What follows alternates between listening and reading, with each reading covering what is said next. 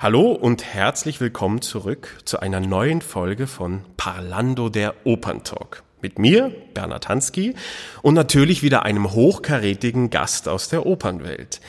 Wobei meinen heutigen Gast auf die Oper zu beschränken wirklich falsch wäre. Ist er doch gleichermaßen auf der Liedbühne als auch in der sakralen Musik zu Hause. Vom Luzerner Chorknaben entwickelte er sich schnell zu einem der weltweit gefragtesten Tenöre seiner Generation. Ein wichtiges Debüt folgt dem nächsten. Kritiker loben ihn als ansehnlichen Märchenprinzen mit angenehmem Tenor oder schwärmen von seiner schlanken Stimme, die geschmeidigen Schmelz mit einer überraschenden Fülle zu berührenden emotionalen Höhepunkten verbindet. Aktuell weilt er in Dresden, wo er seine vielleicht meistgesungene Rolle zum Besten gibt die des Prinzen Tamino in Mozarts Zauberflöte. Ich freue mich riesig auf das nun folgende Gespräch mit dem wunderbaren Schweizer Tenor Mauro Peter. Hallo Mauro. Hallo Bernhard. Und vielen Dank für deine Zeit. Ich freue mich sehr. Gerne, gerne. Mauro. Ich meine, das klingt ja schon wie Musik. äh, bist gebürtiger Schweizer, ja. das ist klar, aber liegen deine Wurzeln vielleicht doch im Land der Oper in Italien? Da muss ich dich leider enttäuschen, das ist überhaupt nicht so. Ich habe sogar lustigerweise mal so einen Igenia-Test gemacht, wo man dann seine DNA-Spuren verfolgen kann. Und ich bin Schweizer durch und durch. Wirklich, es ist äh, leider nicht. Nein. Keine Fremdeinwirkung. nein, es ist äh, ein, ähm, ja, nicht sehr diverses ähm, Familienbild entstanden, ja, leider. Aber auch gut zu wissen, mal interessant, oder? Ja, genau. Ja, ist es so, wie ich gesagt habe, der Tamino, ist das deine meistgesungene Rolle? Ja, definitiv. Also auch de facto ist es wirklich, ähm, da bin ich jetzt, glaube ich, ähm, sind wir dann bald irgendwie bei 60 Vorstellungen, irgendwie sowas. Ja, das ist ordentlich ähm, in deinem Alter. Ja, ja, ja, das ist gut und sind schöne, schöne Produktionen auch dabei gewesen. Ähm, ja, das ist, in der Oper ist es einsame Spitze, das stimmt. Ja. Und macht immer noch Spaß? Ja, sicher. Weil Tamino ist eine tolle Rolle, nicht nur ähm, jetzt zum Spielen, obwohl er immer sehr als naiv gilt und so, was er zum Teil auch ist, aber es ist auch eben ein Tamino geht mit mit der Stimmentwicklung. Also ein Tamino ist genauso spannend mit 25 und jetzt zehn Jahre später bin ich 35 und wer weiß, wird er in zehn Jahren wieder anders und spannend sein. Und ein, ein, ein Tamino kann man wirklich äh, kann man viele Facetten zeigen, auch rein stimmlich von der Stimmentwicklung und deswegen wird das eben nie langweilig. Und daraus höre ich auch, also du planst auch, egal wo die Entwicklung hingeht, den Tamino oder den Mozart vielleicht auch immer so mitzunehmen, ja? Ja, doch, doch. Ich finde das wichtig, dass man da irgendwie ähm, dass man eben weiß, dass, dies, dass diese Sachen eben immer noch gehen, weil ich finde, normalerweise wird immer gesagt, ach, Mozart ist balsam für die Stimme und so und ich, ich finde das in dem Sinne nicht, also es ist in dem Sinne balsam, weil man halt eben ganz genau alles hört und man muss sich da wirklich zusammennehmen und man kann in dem Sinne nicht mogeln. Aber es ist etwas vom Allerschwierigsten, was es überhaupt gibt. Ich meine, das, das brauche ich dir nicht sagen. Wir wissen das beide weil es eben so natürlich und klar und, und rein eben ähm, auch klingen muss. Und nichts schwieriger als das, ja. Eben, eben, dass das, dieses einfach klingende, dieses simple, das muss man wirklich erstmal schaffen. Ne? Genau, ja. ja. Und deswegen möchte ich eben immer auch Mozart in meinem Repertoire haben. Ob es dann in zehn Jahren immer noch die Cosi ist oder nicht, das wird man dann sehen. Aber ähm, ja, ich meine, es gibt viele Rollen. Also auch ein Don Ottavio kann man lange singen und dann gibt es auch andere Rollen noch. Die sind ja. ja auch nicht altersbegrenzt, also rein als Figur. Ne? Niemand sagt, der Tamino muss 20 sein oder, oder, oder, der Ottavio muss ein junger Liebhaber sein. Ne? Genau, absolut. Ja. Nein, da bin ich sowieso dafür. Also das äh, auch. Äh, Liebe Gruß an die Besetzungsbüros, aber besetzt Stimmen und äh, ja. danke, danke.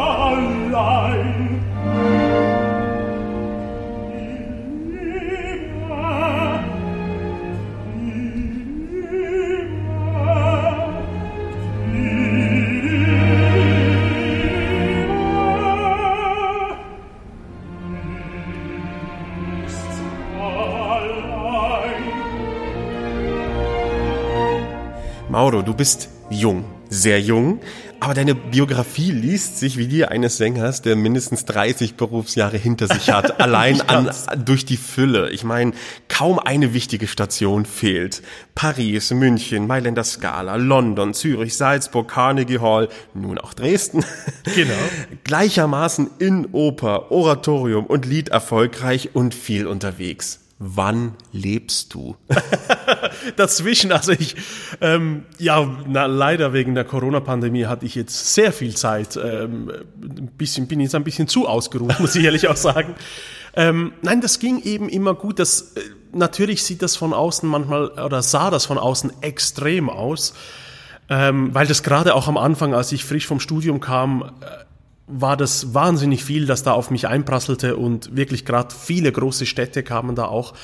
Es war aber immer Zeit dazwischen geplant und als ich wirklich viele Anfragen hatte und, und ähm, jetzt vor der Pandemie, ähm, habe ich auch immer die Ferien mit eingeplant. Ich habe gesagt, hey, da wird dann äh, blockiert und da gehe ich irgendwo hin, da mache ich was.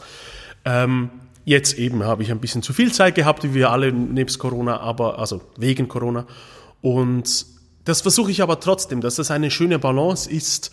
Ähm, momentan muss ich aber ehrlich sagen, äh, bin ich wieder äh, voll motiviert und lechze nach vielem und sage, komm, wir nehmen alles mit, was irgendwie geht. Und noch geht's auch irgendwie, ist es jetzt nicht so, dass ich überarbeitet wäre. Ähm, du stehst im Saft. Ja, ich, ich möchte jetzt, ja, ich muss da auch wieder rein. Ja, ja ich habe auch gemerkt, man braucht eine Weile, bis man wieder drin ist. Oder? Ja? Ging ja, auch so, ja? ja? Ich hatte auch das Gefühl, ich hatte so einen Kaltstart nach Corona. Ich musste erstmal wirklich wieder lernen, mit diesem Körper Musik zu machen. Ja, genau. Und, und einfach dann auch wieder, dass mal Konzerte kommen nach ja. und nach und dann eins nach dem anderen. Und jetzt war es im April und Mai, war es quasi das erste Mal so, dass ich wieder vier Konzerte ähm, pro Monat hatte. Ja. Und das ist natürlich viel. Es ist, manchmal ist das auch relativ kompakt und dann geht's auch recht, recht gut. Ähm, aber das war, das hatte ich jetzt zwei Jahre nicht. Mm, mm. Und, oder wir alle nicht. Und, und deswegen war das schon interessant. So, aha, okay, ja, ah, ja, doch, macht Spaß, aber man hat dann gemerkt, man kommt nach Hause, sagt kurz Hallo und geht wieder. Das, ja, ja, das, dann kam das wieder. Ähm, aber ja, das, das, das war schon vor Corona so, dass wir damit umgehen müssen und das wird auch danach so sein. Aber es macht dir Spaß, dieses ja. Leben. Also du bist gern unterwegs in anderen Ländern, neue sehr, Häuser, sehr. neue Leute. Unbedingt, ja. Also das ist gerade jetzt äh, vor ein paar Wochen war ich zum ersten Mal in Rom.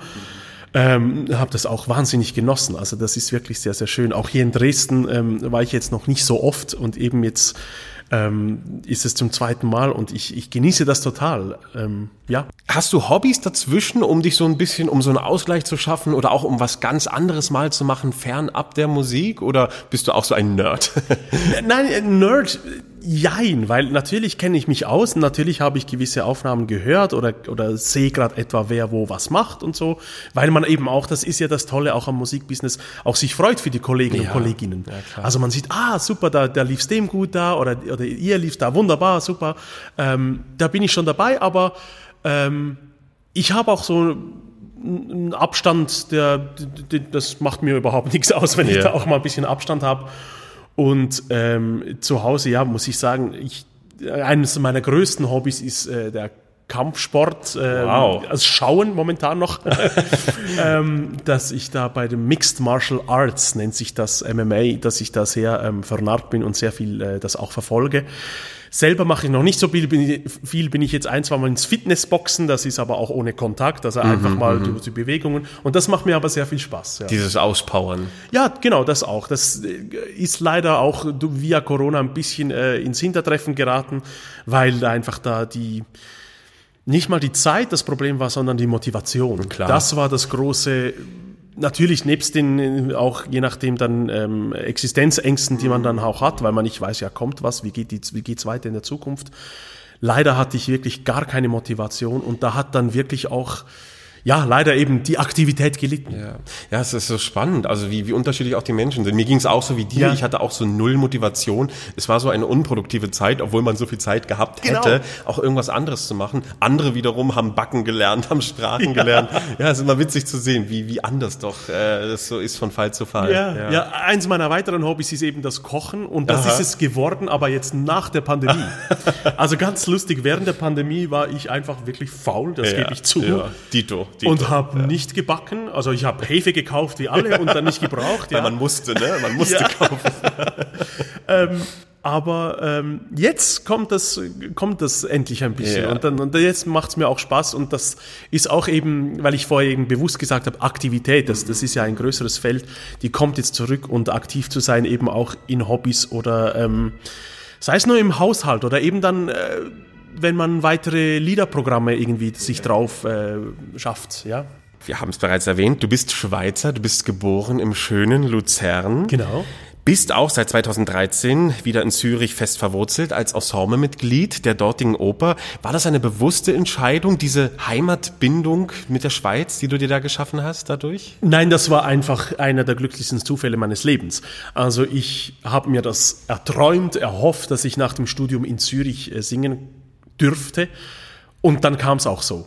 Aber natürlich, wenn es jetzt eine andere Stadt gewesen wäre, wäre ich dahin gezogen und hätte da meinen mein Beginn quasi in den Beruf gemacht. Aber jetzt war es halt in meinem Falle gerade Zürich und das war natürlich ein unglaublicher Glücksfall, weil ich dann eben auch gemerkt habe, als ich zurückkam, ja, nein, ich, ich, ich, ich, ich gehöre hierhin, ich bin Schweizer und ich möchte hier sein und ich sehe gerne alles von der weiten Welt, aber ich muss wieder zurückgehen. Und ähm, ich habe in München studiert und habe mich da auch wahnsinnig wohlgefühlt. Ich würde mich wahrscheinlich auch sehr in, in, in Wien oder so wohlfühlen. Aber da habe ich gemerkt, nein, du gehörst nach Zürich, du gehörst in die Schweiz. Ja, also so eine gewisse Heimatverbundenheit Extrem, ist dann ja. doch da. Ja, vielleicht gerade deswegen, weil wir so, so oft rumreisen. Dass man dann eben irgendwie ähm, äh, da, ich, ich brauche das, diesen Ankerplatz und ich bewundere immer Kollegen, Kolleginnen, die sagen, du, ich lebe aus dem Koffer. Ja. Wenn ich frage, ja, wo lebst du, sagt, er, weißt du, ich bin gerade da und dort und ich habe eigentlich, ich habe irgendwie noch eine Briefadresse, aber sonst. ähm, und ich bewundere das, dass man Ja. mit zwei Koffern durchs Leben, äh, aber meins ist es nicht. Und Ja, ich brauch- kann es auch nicht nachvollziehen Ja, so richtig, ja. ja. und ja, so, so ist das halt eben auch bei mir. Und jetzt äh, sowieso, jetzt ähm, wohne ich mit meiner Freundin und ihrer Tochter zusammen Mhm. in Zürich und da ist jetzt einfach, da weiß ich, Zürich ist es und bleibt es auch. Das ist die Basis. Genau. Toll. Stammst du aus einem musikalischen Elternhaus? Ja, musikalisch, aber nicht, ähm, äh, nicht beruflich. Also Musik war ein Thema, auch klassische Musik und ich habe eben auch immer ähm, im Knabenchor gesungen und deswegen war das immer, immer da und hat mir auch immer Spaß gemacht. Ähm, aber ich bin quasi der Erste, der jetzt das quasi ähm, beruflich gemacht hat. Du warst bei den Luzerner Sängerknaben. Ich Genau. meine, das ist eine Adresse. Wie kam das zustande? Auch per Zufall. Wir, ähm, wie sagt man, da war quasi ein Casting in der Schule. Also da kam halt der damalige Chorleiter zu uns in die Klasse. Ich glaube, ich war die erste oder die zweite und hat mit uns ein bisschen gesungen und drei, vier Leute haben dann einen Brief in die Hand gekriegt, gesagt, sie dürften mal schnuppern kommen, wie man das so schön sagt. Toll. Und dann bin ich dann geblieben, ja. Und ich meine, letztendlich war das der Grundstein für das, was du heute machst, Ja, oder? ja, natürlich, Also, wo ich auch wieder sehe, wie wichtig es ist, diese Sachen schon von früh an aus den, Leu aus den Kindern herauszukitzeln. Ja, ne? genau. Toll. Ja, das, das, das waren wirklich dann auch die ersten musikalischen Erlebnisse im Chor, wo man dann eben diese Gänsehautmomente hat oder man merkt, boah, das, das löst total viele Emotionen in mir aus. Ähm, was waren das zum Beispiel für Stücke, an die du dich erinnerst, wo das der Fall war, wo du gedacht hast, wow. ja, war lustigerweise gar nicht so sehr die Klassiker, weil wir das gar nicht so oft gemacht haben bei den Singknaben. Wir hießen eben damals noch Singknaben und nicht Sängerknaben, das ist so eine kleinere sch schweizerische Eigenheit. Ähm, und äh, das war ein Stück von John Rutter. Ein sehr, ähm, wie soll ich sagen, fast schon kitschiger Komponist zum Teil Ja. auch, aber sehr schön in dieser englischen Tradition. Und der hat ein Gloria komponiert und in diesem zweiten Satz gibt's da so einen großen Aufbau und da war jedes Mal große Gänsehautmoment angesagt und da wusste ich, aha, ja, Musik macht was mit einem.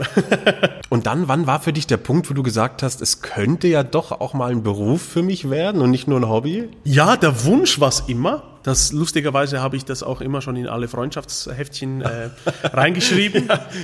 In einem Freundschaftsheft habe ich jetzt letztes Mal gesehen, das war so ein bisschen peinlich, stand berühmt, egal was. ich bin dann froh, dass es nicht ganz so oberflächlich geblieben ist.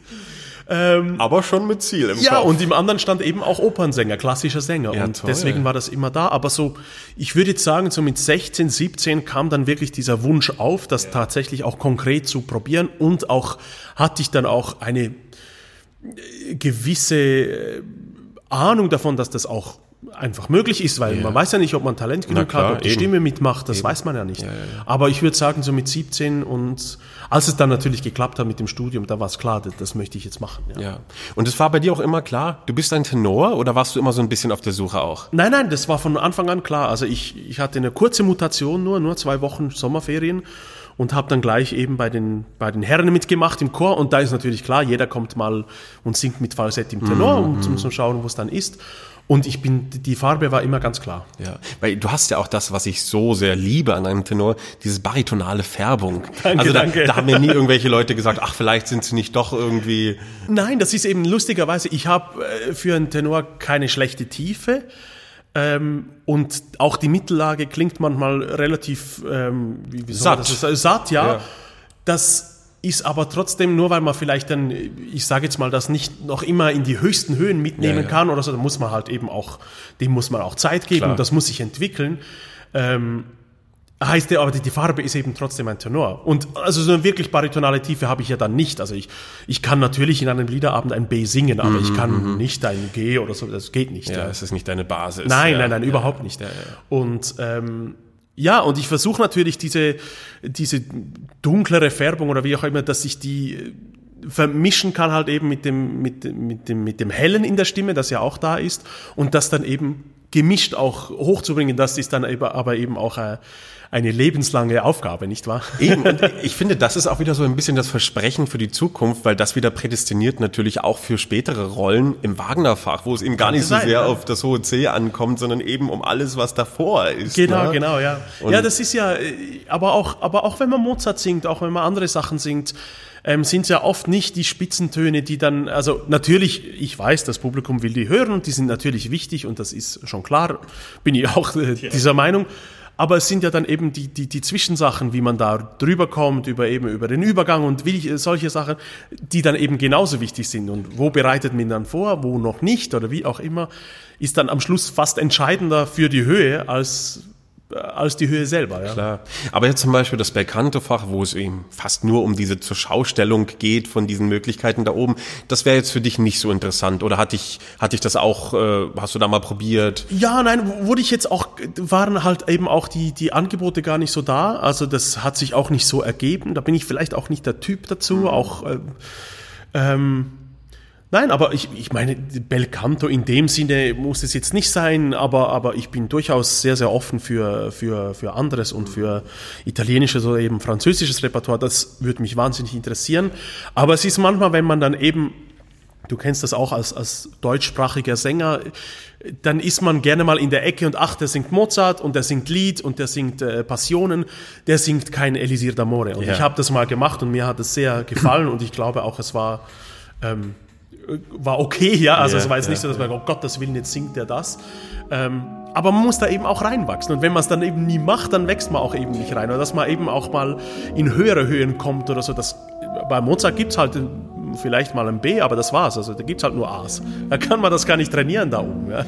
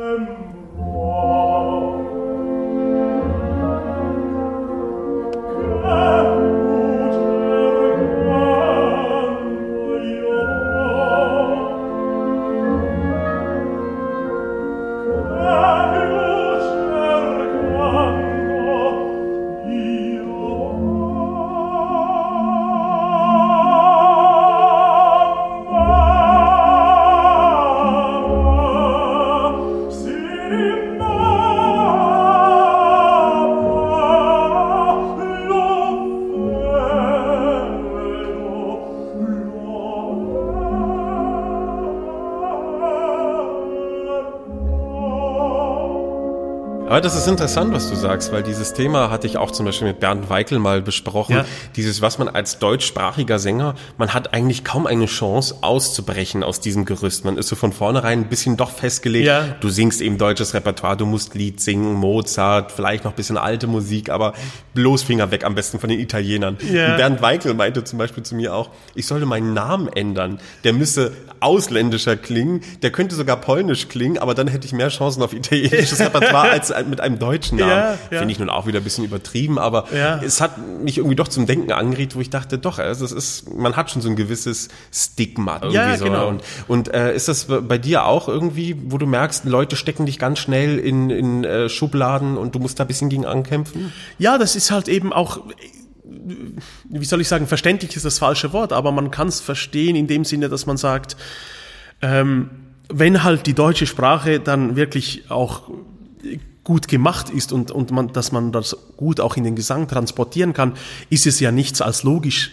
dass man dann auch für solche Sachen gefragt wird. Oder wenn man jetzt, wie in meinem Falle, die größten Erfolge auch eben im Lied hatte oder bei Liederabenden, ja, dann ist ja logisch, dass das irgendwie, ähm, dass das da auch dann Früchte trägt. Und man muss auch sagen, äh, dass manchmal ist man da eingeengt, aber das Gerüst des deutschen Repertoires ist enorm groß. Gott sei Dank. Also ja. ich meine, mir ist eben auch ein, ich, ich kann auch einen Evangelisten singen, was ja. jetzt, da muss man schon als nicht deutschsprachiger Sänger, muss man da wahnsinnig viel üben, bis man Na, das klar. auf ein gutes Niveau kriegt. Ich möchte jetzt nicht sagen, dass Italienisch oder Französisch leichte Sprachen sind, aber das Deutsche hat schon sehr, sehr, sehr viele Tücken. Und bis es eben auch gut klingt, ja, und das ist, ähm, ich versuche das manchmal einfach ein bisschen zu durchbrechen und ähm, mache da mal andere Sachen, aber eben selber einladen kann ich mich eben auch noch nicht. Bin ich das jetzt ja ein bisschen hiermit auch am, äh, äh, mache ich ein bisschen Werbung da. Ja, wir promoten das. genau. Nein, du bist ja auch wirklich, auch, also nicht nur generell als Sänger breit aufgestellt, sondern auch speziell in der Oper. Du hast vor kurzem deinen ersten Nemorino gesungen, also es geht doch auch ins italienische yeah. Fachmal. Du hast deinen ersten Narabot in der Salome gesungen, genau. auch wieder was ganz anderes. Aber diese Vielseitigkeit, die ist ja auch wichtig, oder? Sehr. Nein, ja. wirklich. Das ist, das meine ich auch, auch wenn ich Liederabendprogramme zusammenstelle, dann schaue ich schon immer so, okay, welche, welche Komponisten habe ich noch nicht gemacht und was könnte eben auch gut passen, was könnte, was könnte eine neue Farbe sein. Und ähm, ja, das finde ich schon, schon sehr, sehr wichtig. Natürlich singe ich sehr gerne immer die schöne Müllerin. Das mhm, ist, glaube ich, dann das mhm. zweite Stück neben der Zauberflöte, ja. das ich am meisten gemacht habe. Ähm, Nein, aber da gibt es vieles zu entdecken und das finde ich eben auch, das darf auch gerne dann mal im Konzert oder eben auch in der Oper so sein. Ein denkender Sänger, gruselig. Kannst du dich an dein erstes bewusstes Opernerlebnis erinnern, als Kind, als Jugendlicher? Ja, bewusst nicht. Ich glaube, es war tatsächlich auch die Zauberflöte. Ja, ja wie es halt so ist. Aber ich weiß jetzt nicht, ob sie in Zürich war oder in Luzern. Ich weiß, ich habe einmal mit, mit 16 habe ich einmal den äh, Rigoletto in Luzern gesehen. Mhm. Aber so, dass es jetzt so ein Schlüsselerlebnis war. Die eine Vorstellung gab es nicht, wo du nein. gesagt hast, ach, das will ich auch. Ja, ja, nein.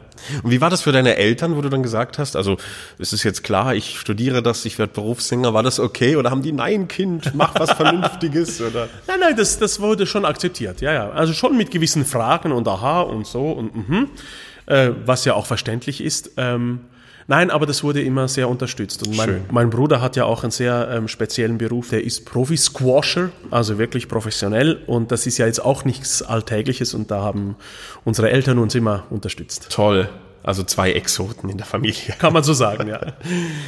Du bist dann, du hast den Militärdienst absolviert ja, und ja. ich meine äh, auch wieder äh, verrückt, weil ich denke, äh, in dem Alter, du hast das alles schon so mit den Chorknaben und hast dein Ziel in den Augen und dann kommt dieser Militärdienst, ist doch auch erstmal so ein abruptes Intermezzo, oder? Also ja. wo du erstmal auch so denkst, so, oh, jetzt komme ich gerade bisschen vom Weg ab oder wie war das für dich? Ja, das war fürchterlich, das muss ich sagen. Ja. Also das ist ähm, ich bin bekennender Gegner des Schweizer Militärs. Das kommt nicht immer gut an, aber ich finde, das ist sehr viel Geld für sehr wenig Leistung.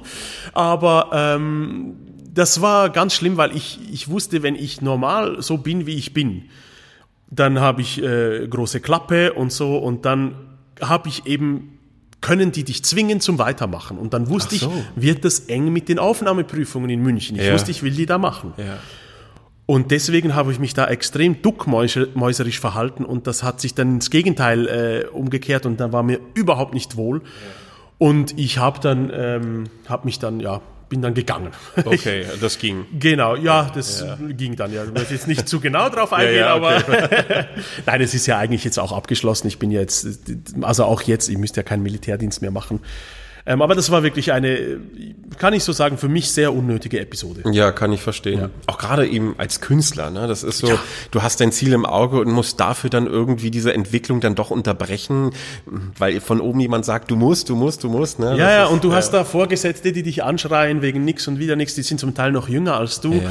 Dann musst du irgendwie von irgendwelchen großen Heinis über bescheuerte Witze lachen, damit du früher in die Pause gehen kannst und so. Und Absurd, oder? Ja, völlig. Und, und halt, du bist halt immer auch draußen und es wird geschrien und du machst und tust und für die Stimme gibt's jetzt wirklich auch Besseres. Ja, ja natürlich. Und ja. Ähm, nein, ich meine, wie gesagt, für gewisse Leute ist das gut und eben, ich muss ja jetzt da keine politische Diskussion starten, aber mir hat das wirklich nur, mich hat's nur gekostet. Gott sei Dank, die Episode war dann irgendwann vorbei genau. und es ging dann nach München. Ja. Du hast dann studiert bei Fenner Kügel Seifried. Richtig, genau. Richtig ausgesprochen? Ja, ja, perfekt.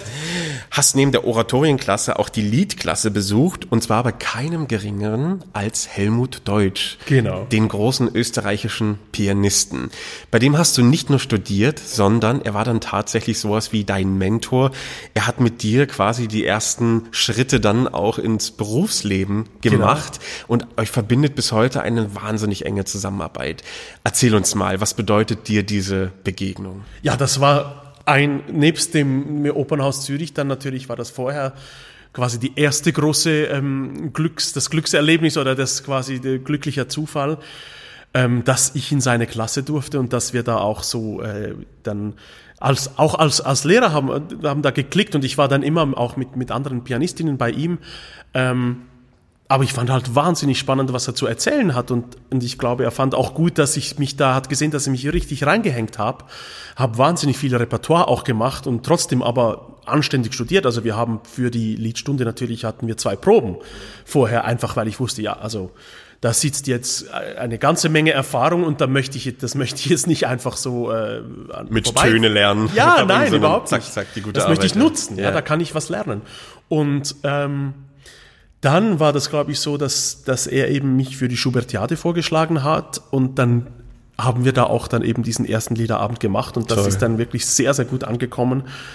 Und äh, ja, seither haben wir sehr, sehr viel gemacht. Ähm, leider eben durch Corona da auch ein bisschen eine Zäsur, aber da gab es jetzt trotzdem auch, vor zwei Jahren gab es ähm, das Debüt am Lucerne Festival dann auch mit ihm. Und ähm, nein, wir sind befreundet und das ist wirklich eine, eine sehr schöne Zusammenarbeit und hat mir sehr, sehr viel gegeben auch. Also er hat dir auch in dem Sinn geholfen, wirklich den Schritt aus der Hochschule raus auf die Bühne. Ja, genau, genau, richtig. Und mhm. das war dann wirklich so, ähm, hat sich das eben er, er war, ist mein Mentor in dem Sinne und ähm, hat mich dann eben da auch mitgenommen in dieses Berufsleben. Und ähm, nein, das ist sehr, sehr schön. Und jetzt ist es nicht so, dass das ist jetzt ähm, so, das ist nicht komplett exklusiv, weil ich jetzt auch so an einem Punkt bin, wo ich denke, es ist auch jetzt interessant, mal mit neuen Pianisten, Natürlich, Pianistinnen wichtig, zu arbeiten. Oder? Ja, genau. Ja. Ähm, aber trotzdem ist er der, der mich da also bei weitem am meisten geprägt hat und auch es nach wie vor tut. Und wir sind da eben auch, wir haben noch schöne Sachen vor uns. Jetzt sind wir dann an der Schubertiade und da freue ich mich wahnsinnig drauf.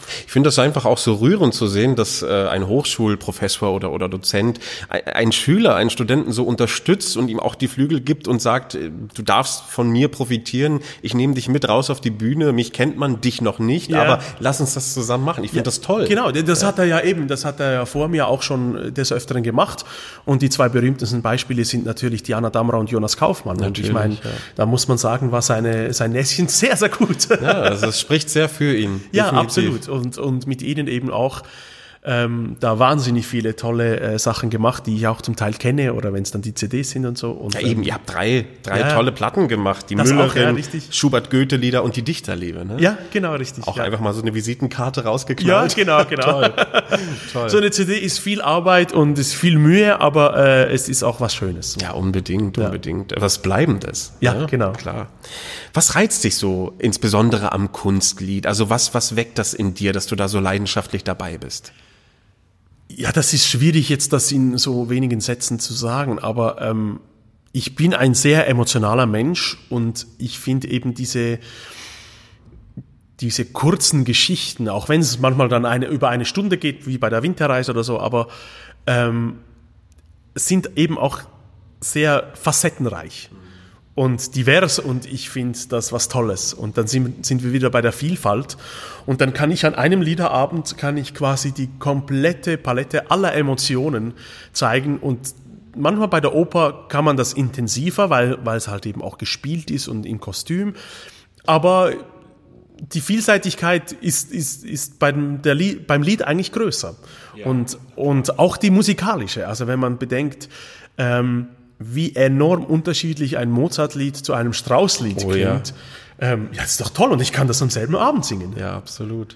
Aber zum Beispiel, das interessiert mich immer so bei, bei Sängerkollegen, weil jeder hat ja seine eigene Herangehensweise. Zum Beispiel bei so einem Klassiker wie der Winterreise. Ja. Wie näherst du dich einer solch heiligen Kuh? Also baust du dir eine Geschichte? Muss das, müssen diese Gefühle selbst erlebt sein? Gehst du dann wirklich vielleicht mal durch den Schnee? Also einfach interessiert mich, wie du dir so etwas ja wie du dich daran tastest. Also mir hilft es tatsächlich immer, die Sachen nicht als äh, heilige Kühe zu sehen, sondern als ähm, natürlich ein Meisterwerk, von dem man Respekt haben muss, aber dass man da auch versucht, ähm, frisch ranzugehen. Und ich zum Beispiel habe überhaupt keine Mühe, mir Aufnahmen anzuhören, mhm. weil auch wenn man es noch machen wollte, wie der oder die, die das gerade singt, man kann es gar nicht. Man hat ja die eigene Stimme und es geht gar ja, nicht. Ja, und ja mich inspiriert das dann auch und ich habe dann sowieso immer meine eigene Interpretation. Und dann mit der Zusammenarbeit mit dem Pianisten entsteht ja auch wieder was Neues. Unbedingt. Und das weiß ich ja von Helmut, gerade auch bei der Winterreise oder bei der Müllerin, die spielt ja mit mir ganz anders als mit anderen Leuten. Mhm. Wäre schlimm, wenn das nicht Ja, genau, eben. Aber das ja. ist eben toll an einem, einem großen Pianisten, ja. der kann das eben auch und ja. dann entsteht sowieso etwas. Ähm, und ja, manchmal sind es die eigenen Emotionen, die helfen mir sehr. Alle, die ich habe, versuche ich immer auch zu nützen. Man muss aber nicht alles erlebt haben. Also ein Schauspieler muss ja auch kein Mörder sein, um einen zu spielen, Klar. oder? Und das ist beim Lied, beim Lied ähnlich. Aber natürlich, das, was ich habe, das nutze ich. Ja. Weil du sagst, äh, Aufnahmen, also ich finde das spannend, ich, ich liebe natürlich auch Aufnahmen. Wer sind da so deine Hausgötter, deine CD-Götter, Vorbilder? Habe ich gar nicht. Ich, ich lustigerweise, ich, ich höre natürlich bei, bei Schubert ist es wahnsinnig viel Fischer Dieskau, weil er einfach auch wirklich fast alles aufgenommen hat. Ich höre es mir aber viel lieber auch vom, von einem Tenor an, weil mhm. es ist einfach dann nicht, weil ich das besser finde, sondern weil es dann eben meine ähm, Tonlage schon ja, ist. Ja, ja, klar. Und da gewöhnt sich das Gehör, gewöhnt sich dann an das Höhere und das ist dann auch stimmlich ein Vorteil. Und da höre ich natürlich auch sehr gerne Ian Bostrich, ich höre sehr gerne Werner Gürer. Oh ja. Ähm, ein, ein toller Leadsänger.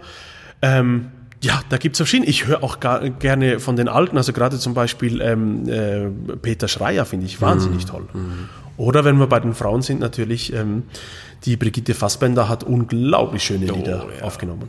Ich finde überhaupt, also im Lied, ich höre mir zur Inspiration wahnsinnig gern Frauen an, weil ich finde, die Frauen haben manchmal irgendwie so einen emotional fast noch feineren Zugang. Ja. Und ich, das inspiriert mich zum Beispiel unglaublich, weil ich merke, was machen die mit Worten noch sensibler im Vergleich zu den Männern. Mhm.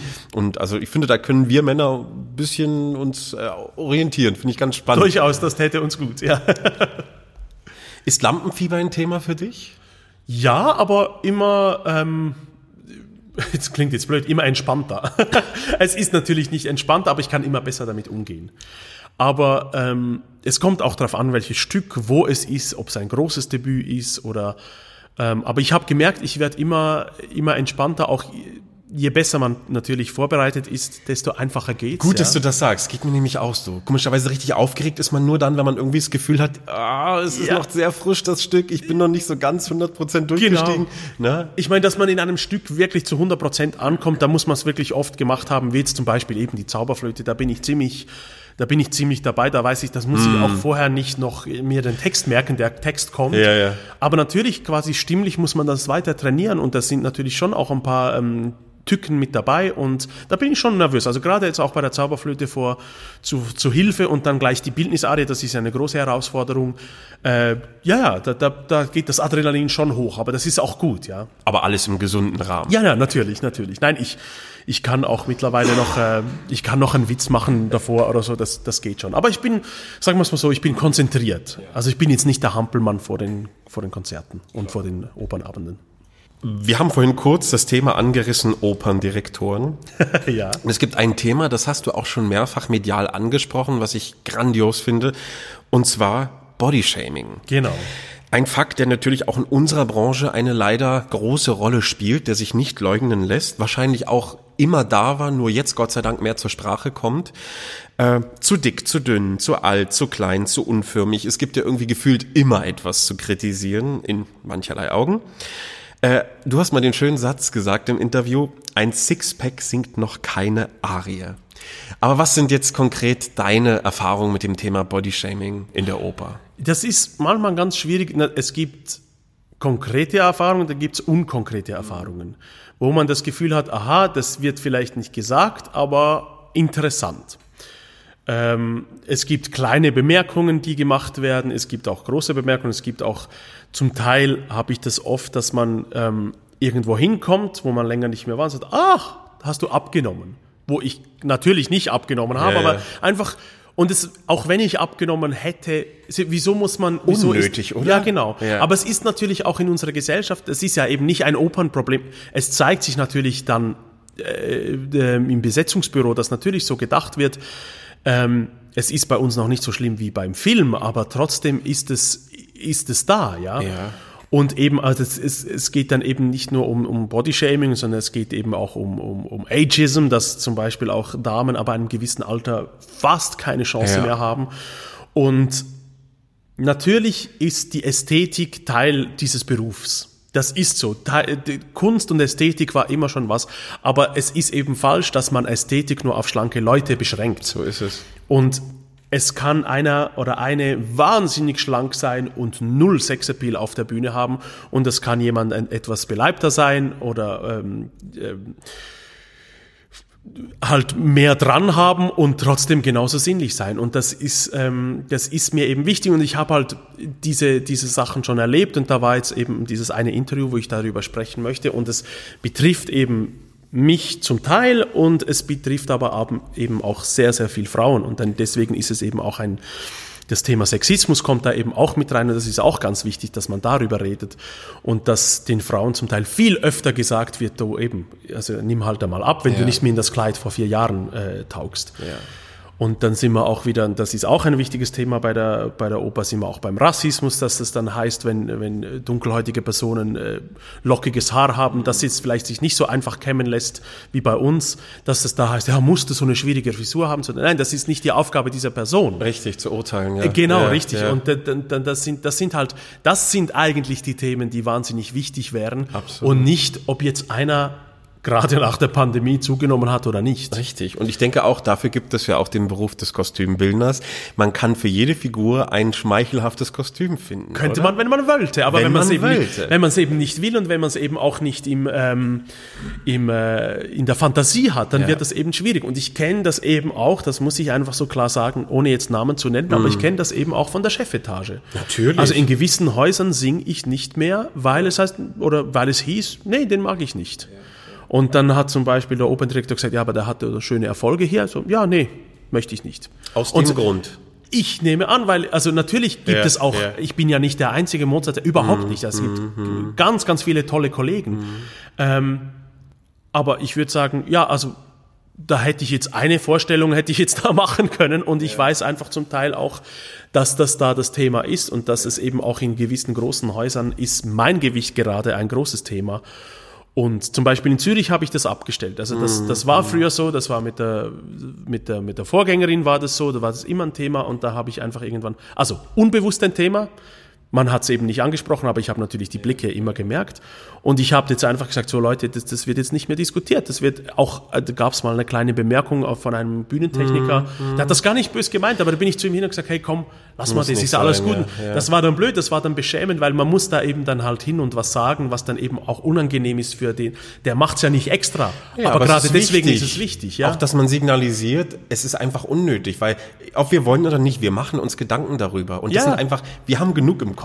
Ich will mich nicht genau. dafür noch irgendwie rechtfertigen müssen vor anderen Leuten. Ich hatte auch eine ähnliche Situation, dass mir auch mal von der Chefetage es war gar nicht böse gemeint, aber es wurde auch ein Spruch gedrückt, der hat mich so lange beschäftigt. Gell? Das war äh, nach, nach, nach einer Sommerpause eine Vorstellung und äh, der, derjenige kam noch in die Garderobe zu mir, wollte mir toi toi toi wünschen und ach, wie geht's und alles toll, drehte sich um, wollte gerade gehen, kam dann noch nochmal zu mir und meinte, ah, Sie haben aber schon zugenommen über den Sommer, ne? Passen Sie auf, ist gefährlich. Und ich Genau. bin eigentlich wirklich, also ich bin nicht auf den Mund gefallen, aber ich war so perplex. Ja, ich genau. stand nur da, hab geguckt und musste in fünf Minuten auf die Bühne. Ja. Klar, mich hat's jetzt nicht zu Tode beleidigt, aber mich hat's beschäftigt. Ja, natürlich. Weil ich denke, oh Gott, und, äh, und stimmt das und, äh, und also man ist verunsichert. Ja. Und ich denke, das ist so unnötig. Warum? Ja, und, und das sind eben, das sind, das, solche Sachen gibt's ganz viel und da machen sich eben auch die Leute, die uns engagieren, überhaupt keinen Kopf drüber, wie das für uns ist und das finde ich blöd. Eben. Weil die, also Entschuldigung, das ist einfach, ähm, natürlich ist dieser Beruf des Operndirektors schwierig, aber unserer eben auch. Und so ein Spruch ist einfach schnell gesagt, ja. Und das ist sehr oft einfach auch gemacht. Und wenn das die Sprüche, ich meine, wir sind eben nicht auf den Mund gefallen und uns geht's ja schon so. Wie muss das anderen gehen? Richtig. Wie muss es den Leuten gehen, wenn Sexismus und Rassismus Richtig. Und die kein Ventil haben, um das irgendwie Genau. zur Sprache zu bringen und in sich lassen. und dann heißt dann eben, ja, jetzt soll man mal nicht so tun, das haben wir Ja. ja nicht so gemeint. Ja, Mai, aber das ist eben was anderes. Ja. Die Verantwortlichkeit dieses, von diesem Bodyshaming oder Fatshaming, die liegt eben nicht bei dem, der es empfängt, die liegt Ja. eben nicht beim Opfer, sondern Ja. beim Täter. Das So ist, ist ganz wichtig bei all, all diesen Social Justice So Sachen. es. Wir müssen uns an der Nase nehmen, die wir die Privilegierten sind. Ja, ja, Und ja. jetzt sind, bin ich in diesem Falle nicht der Privilegierte, sondern eben äh, der, der es empfängt, quasi Mhm, dieses Bodyshaming oder empfangen hat zum Teil. Ähm, und ich habe jetzt die Kraft, ähm, da was zu sagen und sagen, hey, stopp, das möchte ich so nicht. Und ich sage das auch für all die Kolleginnen und Kollegen, die sich das noch nicht trauen. Weil ich wurde eben auch schon gefragt, ja, was kann man denn machen? Ich kann es sagen, aber eigentlich müssten es die machen, die es nicht Ja. betrifft. Richtig, ja. Weil, ja, Aber denkst du, da entwickelt es sich in eine gute Richtung? Also kommen wir irgendwo dahin, dass sowas auch wirklich dann zur Sprache kommt, dass sowas nicht mehr passiert? Oder Langsam, aber stetig. Also man merkt das ja auch äh, eben, das, das ist ja diese ganzen Social Justice Sachen, wie oft es dann heißt, ja, jetzt soll man mal nicht so tun und darf man denn gar nichts mehr sagen, bla bla bla. Und man findet immer alles ganz fürchterlich und äh, redet von Cancel Culture und wie unfassbar schwierig das ist, wo ich mir einfach denke, ja, aber könnte man vielleicht einmal überlegen, was man da sagt oder ob das wirklich nicht so schlimm ist oder, oder sich überlegen, wie das für den Betroffenen ist. Wäre das vielleicht möglich? Ja, diese man muss, ich, ich Empathie habe ja auch einfach, nicht ja. alle, ich habe ja auch nicht alle ähm, Lösungen und, und äh, Antworten darauf, überhaupt nicht. Aber können wir vielleicht mal denen zuhören, die es betrifft. Ja. Und jetzt bin ich hier halt und muss das für andere irgendwie sagen und versuche so eben mein Privileg zu nutzen. Langsam, aber es, es geht was, aber es sind natürlich immer noch, ja. Also wir das, was da- du erlebt hast, werden leider auch viele, viele noch erleben. Natürlich, natürlich. Ja, aber es ist, ist spannend, wo die Reise hingeht. Aber ich denke auch, es, es darf nicht hingenommen werden. Ja. Also ich versuche auch, äh, das, diese Geschichte so oft wie möglich zu erzählen, einfach um äh, mir da auch ein bisschen Luft zu machen, einfach Ja, zu sagen, genau. nee, das ist, ich habe das Recht, dass ich das nicht gut finde, Ja, dass absolut. ich mir nicht gefallen lassen muss, dass mir jemand diesen Spruch drückt. Ja. das, Und du hast eben auch genauso das Recht, dass, dass du dann sagst, das hat mich beschäftigt, das, Ja. hat, mich, das hat mir wehgetan, das hat mir nicht, weil ähm, da heißt es immer, ja, du bist ja ein großer, starker Mann, du musst das aushalten. Ja, Moment einmal, da sind wir schon wieder beim Sexismus. Ja. ja, also Optik ist ein Teil, äh, was für uns äh, Sänger leider immer wichtiger wird oder, oder wonach wir auch beurteilt werden. Aber was denkst du ansonsten? Wie müssen wir uns heute als Sänger präsentieren? Also Thema Marketing, es ist ja, Ja. wahnsinnig wichtig geworden. Also man hat ja auch leider das Gefühl, dass die, die die beste PR-Agentur haben, irgendwie am präsentesten wirklich sind und die so äh, ja das Nonplusultra vorgeben. Aber wie siehst du das, diese Entwicklung des Sängerseins in unserer Zeit? Ja, das, da hast du natürlich recht. Und es ist schwierig, das vom vorigen Thema zu trennen, weil natürlich gerade die, die mediale Aufmerksamkeit oder eben die Social Media Aufmerksamkeit, die bekräftigt das zum Teil. Aber ein großer Vorteil ist eben auch, dass wir mit Social Media unser eigenes Bild malen können. Und ich kann mich so präsentieren auf Instagram oder Facebook, wie ich das möchte. Und brauche dazu nicht eine Journalistin, einen Journalisten, der äh, mir sagt, wie er mich jetzt gerade sieht oder welche Schublade er jetzt gerade passend findet für mich. Ähm, das kann ich so machen, aber es, man muss schon natürlich aufpassen, dass dieses ganze Social Media Thema nicht zu zeitaufwendig wird. Weil es gibt Leute, die können das wahnsinnig toll im Vorübergehen. Ich bin da jetzt noch nicht so dabei. Ich war jetzt auch die letzten Monate, habe ich relativ wenig gemacht. Ähm, am wichtigsten ist immer der Künstler, die Künstlerin.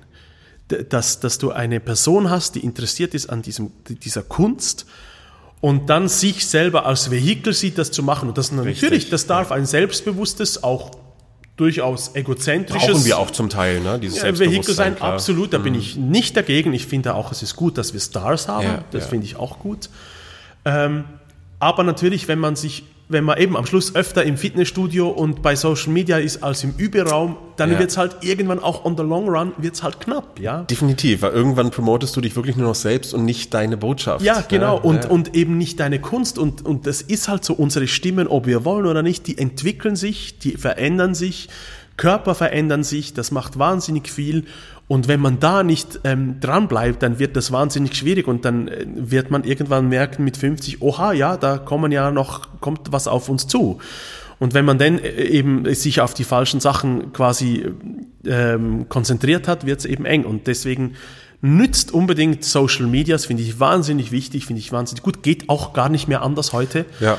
Ähm, muss sein, auch eine Homepage, das kann keiner Sänger kann, kann ohne Homepage ausgeben.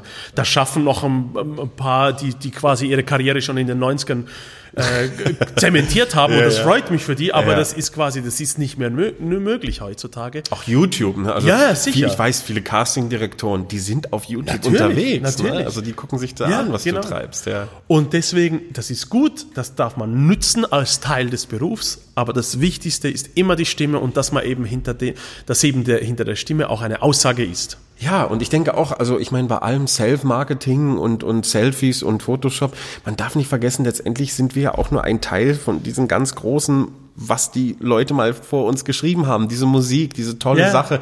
Und ich finde, irgendwann darf man sich nicht äh, zu sehr im Mittelpunkt einfach stellen und vergessen, dass wir eigentlich nur die Botschafter sind von dieser göttlichen Musik, die Genau, da kreiert genau. wurde. Und eben, wenn ich mir ein paar von manchen Kollegen, Kolleginnen leider, die die Profile anschaue, da muss ich erstmal gucken und überlegen, was machen die gerade beruflich? Weil ich sehe Ja. gerade nur, äh, Ich hatte jetzt gerade so einen Fall, äh, also äh, wo ich einfach gesagt habe, ja gut, das ist jetzt das zehnte Foto, das nichts mit Musik Ja. zu tun hat und das einfach geht um wahnsinnig tolle, schöne Anzüge, Ja, super ja, und, und das und dieses, super, toll, das freut mich.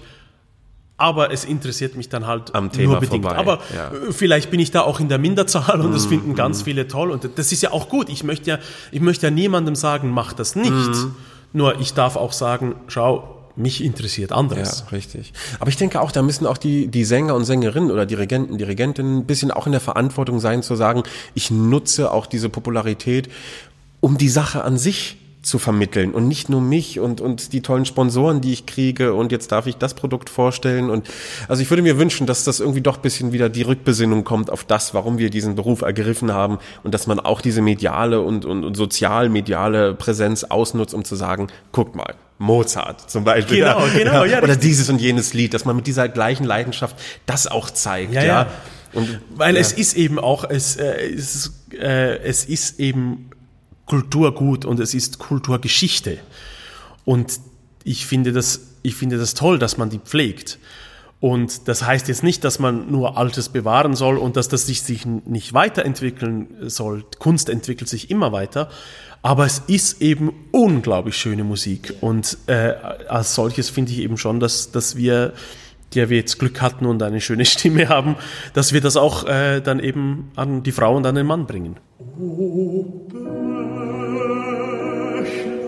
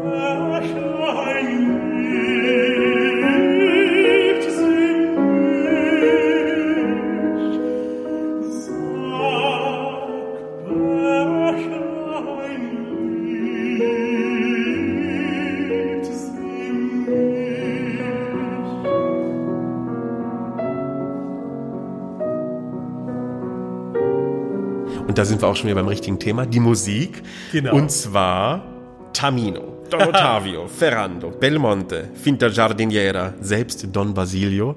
Du wirst erraten haben, worauf ich hinaus will. Mozart. genau, es ist so ziemlich eigentlich der zentralste Komponist Ja. in deiner Schaffensphase Das bisher.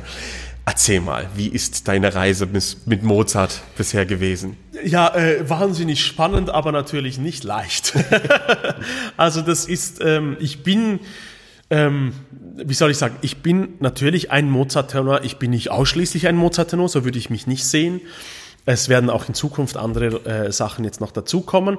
Aber natürlich ist Mozart mein Steckenpferd und war es auch die letzten zehn Jahre.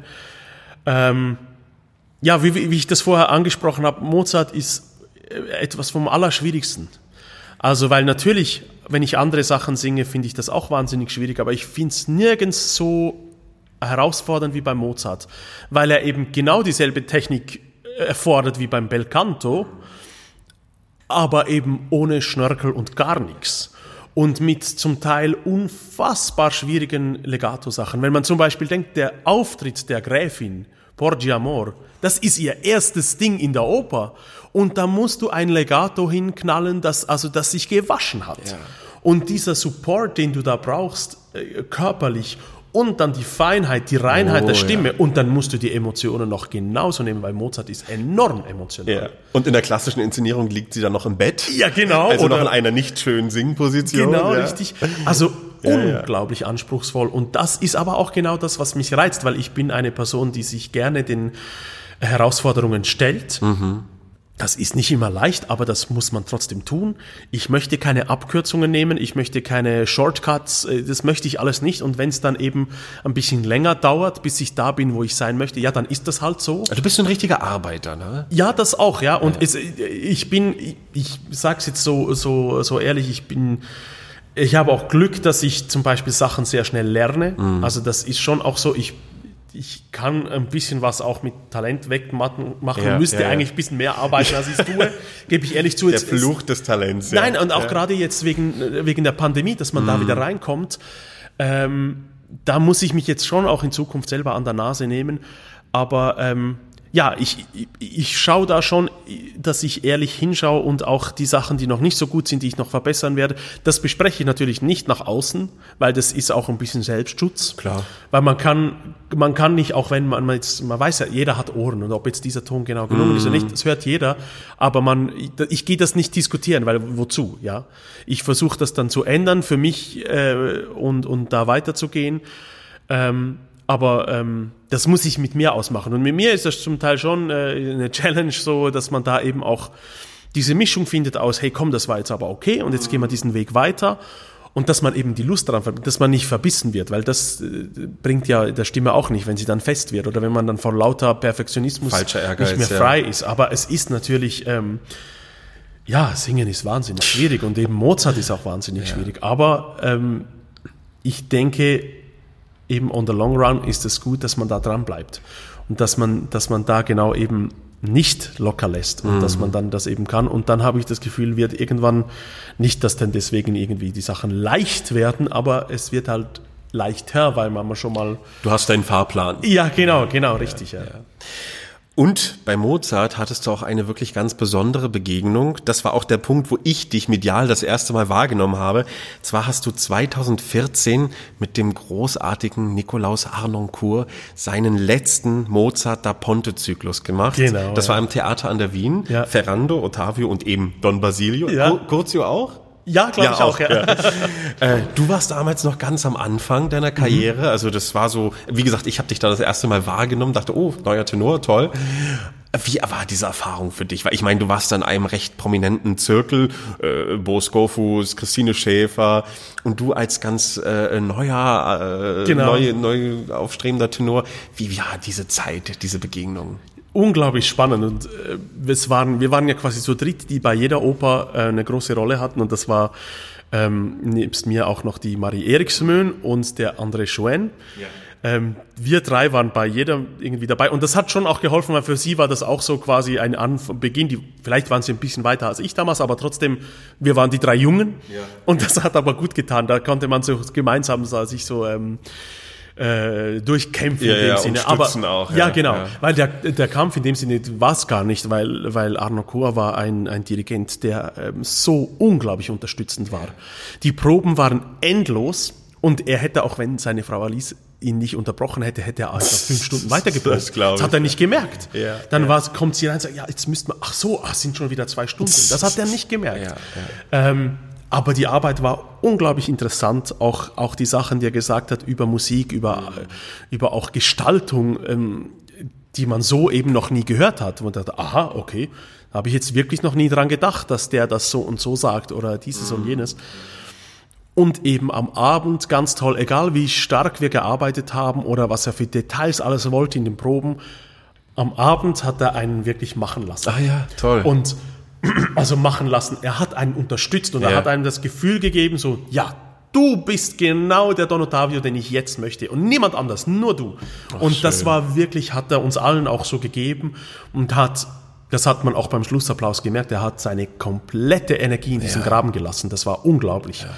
Ähm, aber eben auch wahnsinnig inspirierend. Und ich bin geehrt, dass ich da jetzt noch sein letzter Mozart-Tenor Ja. Gewesen bin. ja. Und er ist ja leider kurz darauf gestorben, Ja. Anfang 2016. ja, genau. Und wir haben auch eben gerade nach diesem ähm, der Ponte-Zyklus habe ich noch die Arien gesungen in der Matthäus-Passion. Mit ihm, ja. Mit ihm und dem Concentus Musicus wieder. Ah. Und das war natürlich auch ein Erlebnis. das glaube ich. Das war unglaublich. Also ihn mit Mozart und Bach, da bin ich schon sehr, sehr Gerade seine beiden Ja. Steckenpferde noch Ja, und das war auch wirklich, es waren zwei Konzerte, das war wirklich auch, glaube ich, kann man jetzt so sagen, das war magisch. Ja, das glaube ich. Also, weil da, da waren auch die Leute, die haben das kaum gefasst, da, diesem, was da gerade abgeht, ja. Wahnsinn. Also eine Erfahrung, um die ich dich wirklich beneide, weil ich denke auch, da, da öffnen sich so Horizonte, äh, das kann man mit Worten gar nicht beschreiben. Ja, ne? nein, wirklich, Ja, wirklich. ja. Und das ist, ähm, das ist dann eben, ich glaube eben von den ganz großen Dirigenten, dann, ob man es dann immer genau benennen kann, es ist dann eben auch einfach so ein Gefühl, wo man merkt, so, nein, das, das, man hat gespürt, das war was Spezielles. Mhm. Wer waren sonst noch äh, nennenswerte Dirigenten, Dirigentinnen, von denen du gelernt hast, die dich auf deinem Weg wohlwollend unterstützt haben? Ja, ich habe zum Beispiel in Zürich sehr viel mit dem Fabio Luisi gemacht. Mhm. Das war sehr schön. Ähm, jetzt bin ich gerade ehrlich gesagt ein bisschen überfordert. Du hast wahrscheinlich auch mit einer Menge. Ja, ähm, und, und zum Teil war das, ja, das war sehr interessant Ja, ja, auch, aber es war jetzt, wie soll ich sagen, das ist dann nicht immer so, dass man sagt so, oh, weil Nicht es, prägend. ja, genau. Mhm. genau. Und was ich lustigerweise sagen kann, ähm, ist, dass ich ähm, bisher, äh, da habe ich Tamino in München einmal gesungen, das war mit, war mit Ascha Fisch Mhm. und er ist jetzt ja nicht so irgendwie, äh, er macht eine tolle Karriere, verstehe Aber es ist nicht der Name. Ja. Nein, genau, also man, man redet von anderen öfter, aber mit ihm habe ich, ich habe noch nie so eine entspannte äh, Zauberflöte und ich musste kein, wir hatten ja eine, keine Probe auf der Bühne auch und ich hatte, Repertoirealltag, ja. und das war einfach, das Ding ist gelaufen und ich war natürlich in München an der Staatsoper mordsmäßig nervös. klar. Und das ist einfach, und das war großenteils sein Verdienst, so musste ich wirklich sagen, also Hut ab, das war wirklich toll, weil er eben auch viel Puccini und so macht, Mm, aber diese Mozart-Aufführung, das ist quasi noch, was mir be begegnet ist. Aber schon, sonst muss ich schon sagen, waren viele große, tolle Namen dabei, aber Arno Kur war definitiv äh, das Highlight. Ja, das glaube ich. Ja.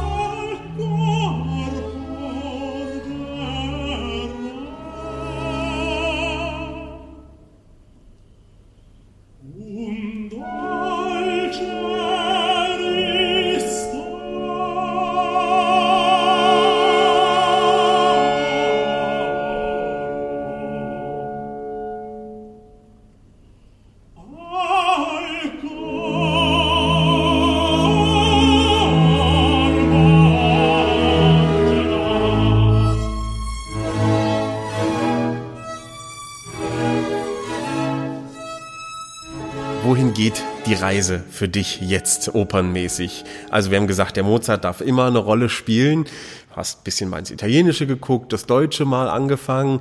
Wo geht's hin? Was darf dazukommen? Ja, das, da, da, eigentlich alles. Jetzt ist mal halt eben die Frage, was dann die Stimme dazu sagt. Also was ich sicher machen werde, ist äh, das deutsche Repertoire ein bisschen zu erweitern.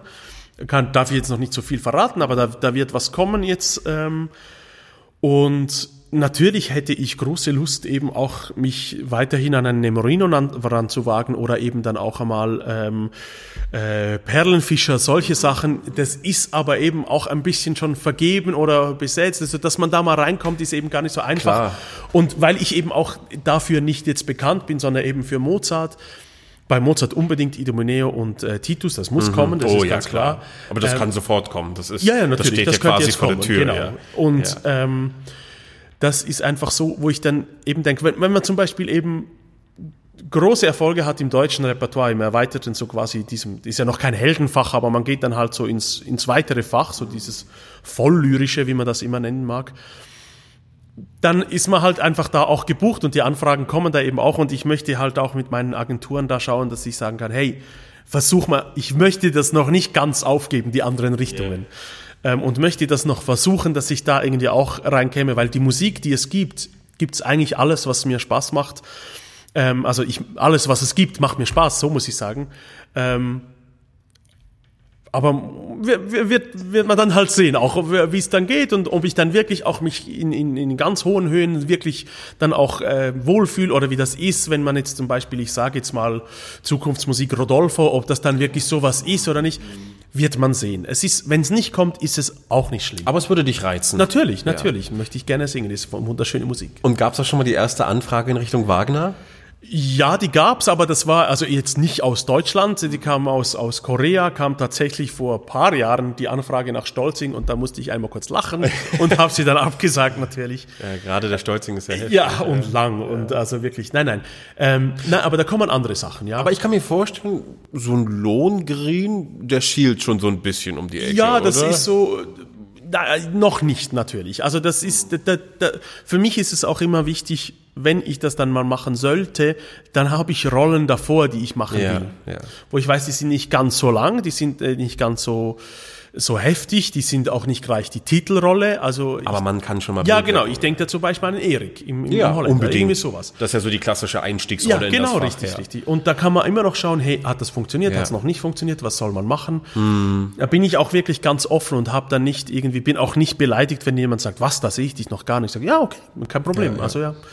Aber ich finde es toll, ähm, dass du, dass du auch so viel äh, Zeit verwendest, um das genau zu prüfen ja. und da auch deinen Plan hast, um nicht eben dich zu verpulvern was ja auch leider bei manchen Kollegen der Fall gewesen ist. Also ja, man genau, lernt ja, ja, da auch leider von den Negativbeispielen. Ja, ja.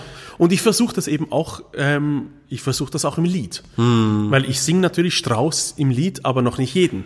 Ja. Und noch nicht jedes Lied. Ja. Und ähm, da, da habe ich einfach gesagt, nein, das, das, da muss ich mich rantasten, da muss man nicht gleich mit der Cecilie beginnen, also Cecilie, ja, wie man sagt. Aber ähm, machst du das alles mit dir allein aus oder hast du da Berater, wo du sagst, du, ich bin mir nicht sicher, was denkst du? Nein, da bin ich mit meinem äh, Agenten und äh, auch, sage ich jetzt so, besten Freund Oliver Kretschmer, ähm, da bin ich in ganz engem Kontakt. Also das ist ja auch, das ist war, nein, das, das ist eigentlich der größte Glücksfall meiner Karriere, dass ich mit ihm ähm, zusammenarbeite. Das muss man jetzt hier mal auch mal so sagen. Ja, ich hatte natürlich. viel Glück, aber dass ich Oliver kennengelernt habe und dass wir dann so gleich äh, gemeinsam brennen für diese Sache. Ähm, ist nicht mein einziger Agent, ich habe noch die Helga Machreich mhm. ähm, in Wien. Das ist auch ganz toll, ein, ein Team, das ist wirklich als ein Team. Aber dass Oliver und ich quasi auch privat uns so gut verstehen und wirklich eigentlich beste Freunde geworden sind. ist der Idealfall, ja. Ist wirklich der Idealfall und ich kann mit ihm über alles reden und natürlich reden wir ganz genau ja. über was ist. Und er kommt auch sehr oft zu den Vorstellungen und ähm, ich hatte jetzt oder habe einen Coach in der Nähe von München, bei dem ich jetzt auch oft war und da war er immer dabei und das waren wahnsinnig extrem aufwendige Sachen und er war da die ganzen zwei Stunden mit dabei, hat sich das angehört. Das Weil ist ja wirklich Hand in Hand arbeiten. Ja, natürlich, toll, natürlich. Toll. Ja. Und das da, eben, das ist auch so ein Glücksfall und wir sind da total auf derselben Linie und ähm, er pusht mich im positiven Sinne, dass er sagt, Mauro, komm, versuch das mal, sieh dich da mal. Und, und nicht, dass er mir da gleich ein Angebot hinknallt und sagt, jetzt mach das, sondern Ja. dass wir sagen, komm, nimm die Noten mit, wir machen das einmal. Grenzen ausloten. Ja, genau, richtig. Ja. Und sag, komm, jetzt, jetzt, jetzt trau, trau dich mal da ran, ranzugehen oder sowas. Aber eben ohne, dass ich jetzt auf meinen Kalender schaue und merke, oh, ob ich das Es jetzt alles näher, packe. ja, Nein, ja. überhaupt nicht. Toll. Sondern da ist sehr viel Mozart dabei und da ist se- sehr viele Konzerte und Lieder dabei, wo ich weiß, das schaffe ich. Ja. Mm. Und das ist eben, gibt ja einem dann die, die, die, die, die, das Selbstbewusstsein, Natürlich. um es dann auch zu versuchen. Natürlich, ja, das ist also schön zu hören, dass es das auch noch gibt. Ja, ja. Äh, einfach dieses Hand in Hand arbeiten und nicht nur das Hauptsache raus auf die Bühne irgendwie und und ausquetschen und Geldmaschine. Nein, nein, nein, nein. Ja. Das kommt dann eben, das ist natürlich, ja, jeder verdient gern gut, das ist ja keine Geheimnis, aber ähm, das kommt eben erst, wenn das andere stimmt. Na klar. Und wenn man zuerst überlegt, ja komm, kann ich jetzt da noch, wie viel Gage kann ich da raushandeln und wie viel, nein, die, die Leistung muss stimmen und Bravo, dann muss man muss man es weitermachen und dann wird das schon kommen. Das ist ein Satz, den könnte man nicht mehr hervorheben als Ja, definitiv genau. toll. Hast du eine Lieblingsrolle? Nein, Gibt's nicht. nein, gibt's hier nicht, nein, nein, ich bin da wirklich, ähm, hochlebe die Vielfalt. Kann ich auch nur unterschreiben. Andersrum, hast du eine Rolle, wo du vielleicht beim Singen festgestellt hast, die liegt mir gar nicht, die möchte ich nicht mehr anfassen danach? Gab's Ich hab, das mal? Ja, ich habe die nie gemacht, aber natürlich so der, der hohe Rossini war nie meins. Also kam habe ich auch nie auf der Bühne gemacht, aber ich habe es mal im Studio ein bisschen angesungen und ist auch natürlich eine Typfrage auch. Und da habe ich auch gemerkt, also da gibt's Leute wie, wie äh, Lawrence Brownlee oder Javier Camarena, die das in Weltklassemäßig machen. Und ähm, ich habe natürlich auch immer einen Anspruch, wenn ich eine Rolle mö- möcht, äh, singe, möchte ich auch irgendwie in einem ähnlichen ähm, möchte ich das auf einem guten Niveau machen und da, äh, ja, also an die beiden kommst du eh nicht ran und dann lasse ich die das machen und da gibt's auch ganz viele andere junge, tolle Sänger, die das machen. Ähm, Rossini hat in dem Sinne nie geklickt, ja. Klar, klar. Gott sei Dank, du hast ja dein Stammrepertoire, wo du auch Gott sei Dank noch viel zu sagen hast, Ja. wo auch noch viel kommt. Und darauf können wir uns nur freuen. Lieber Mauro, vielen, vielen Dank für das tolle Gespräch, für die Einblicke in deine Karriere. Gerne. Und ja, ich kann dir nur alles Gute für die Zukunft wünschen und freue mich jetzt erstmal auf eine weitere gemeinsame Zauberflöte mit Ich dir. mich auch, ich mich auch. Danke dir, Bernd. Alles Liebe, ciao, ciao. Aus der Heimat hinter den Blitzen ruht, da kommen die Wolken